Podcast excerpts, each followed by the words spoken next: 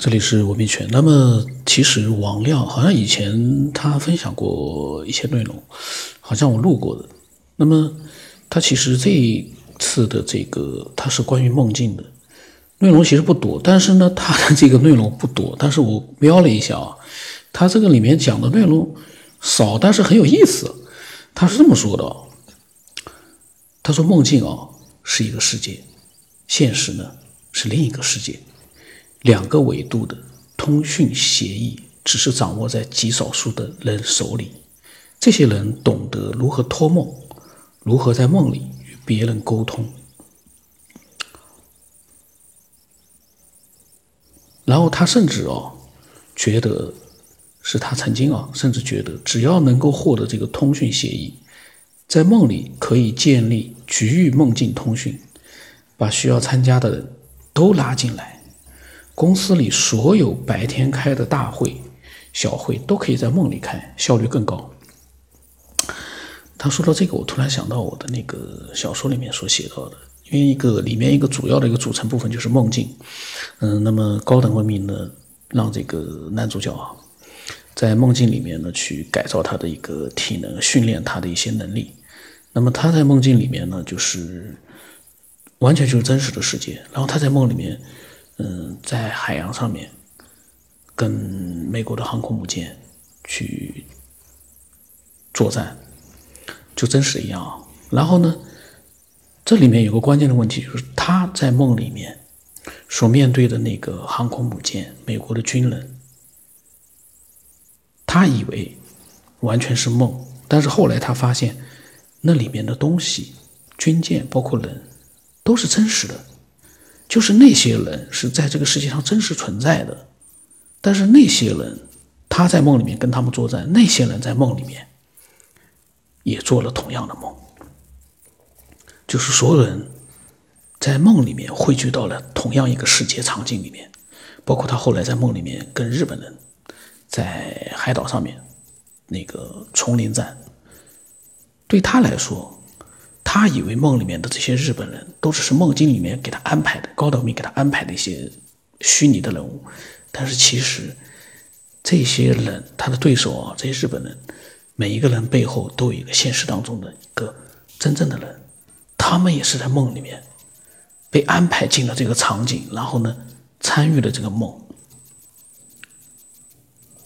所以看到他讲的这个，我突然就想到了那个里面的。好像确实有些类同类同的地方，类似的地方。那么他说，所以夜里面呢，梦中开会，白天的干活，公司的整体运营效率很高。哎呀，他真的是一个非常好的一个员工啊。他如果说是老板的话，应该大家员工其实蛮累的，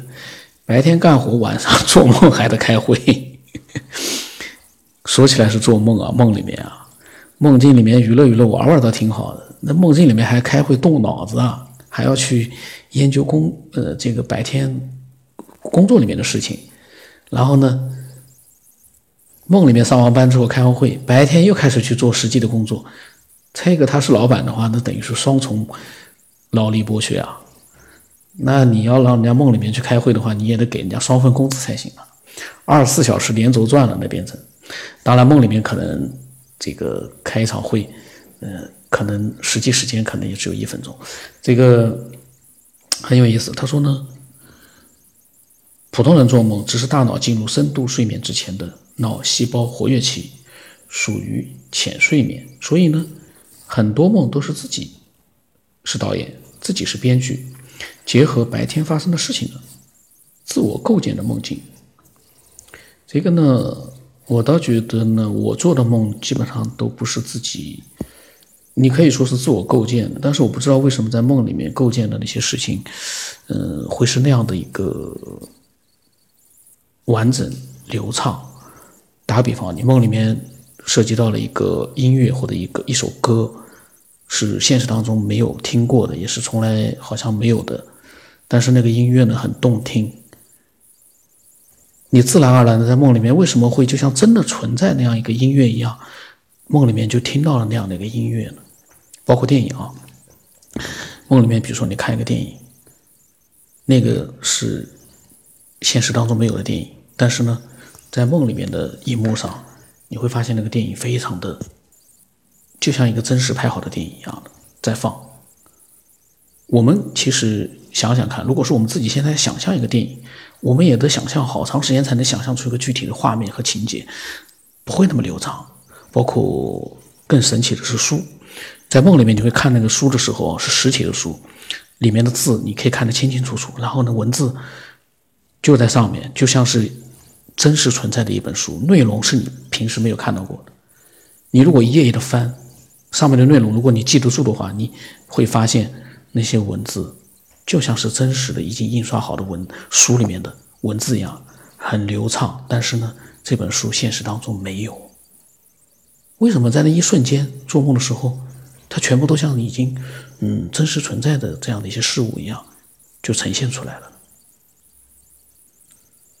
如果说你有那样的一个构建的一个能力的话，那可不得了啊！在梦里面一瞬间构建出了音乐、书籍、电影。包括各种各样的一个场景，包括你的各种各样的一个经历过的各种各样的神奇的一些呃经经历，那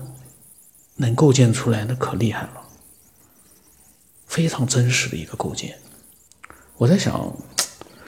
你说如我就只讲我的梦，因为其他的梦我不知道。你要让我构建出那样的音乐，还有书籍里面的那样的一个呃大量的一个现成的文字。我觉得有点匪夷所思，因为在梦做梦的时候，我的大脑那么广，那么好用吗？做到了我在现实当中绝对做不出来的很多事情，很难。那么他的就是这么四段话，但是呢，嗯，很有意思，所以呢，我把它也把它录出来。那么期待更多的人啊。嗯，能够分享一些自己想，不一定要分享梦境啊，因为这个梦境呢是我上次问的问题，很多人呢，嗯，发过来了，有的人呢发一句两句呢我就不管了，有的人内容多一点的话呢，我把它录出来，因为这些内容里面，嗯，有一些呢是确实是很有意思的。那么我们嗯，听众要分享的话，可以是各种各样的话题，只要是探索这个世界的神秘未知的啊，我们目前不知道答案的都可以。知道答案的话呢，就不要分享，因为知道答案的，那个已经研究的很透彻的东西呢，我们分享了就，那个呢就变成知识性的一个分享了。那一种呢，我我建议啊，呃，谁需要什么样的一个这样的知识呢？谁可以到嗯可以获得的地方我们去找。我们要分享的是我们的思索，我们的逻辑思维。那么我的微信号码 x 五三四七八五八四五，嗯，今天就到这里了。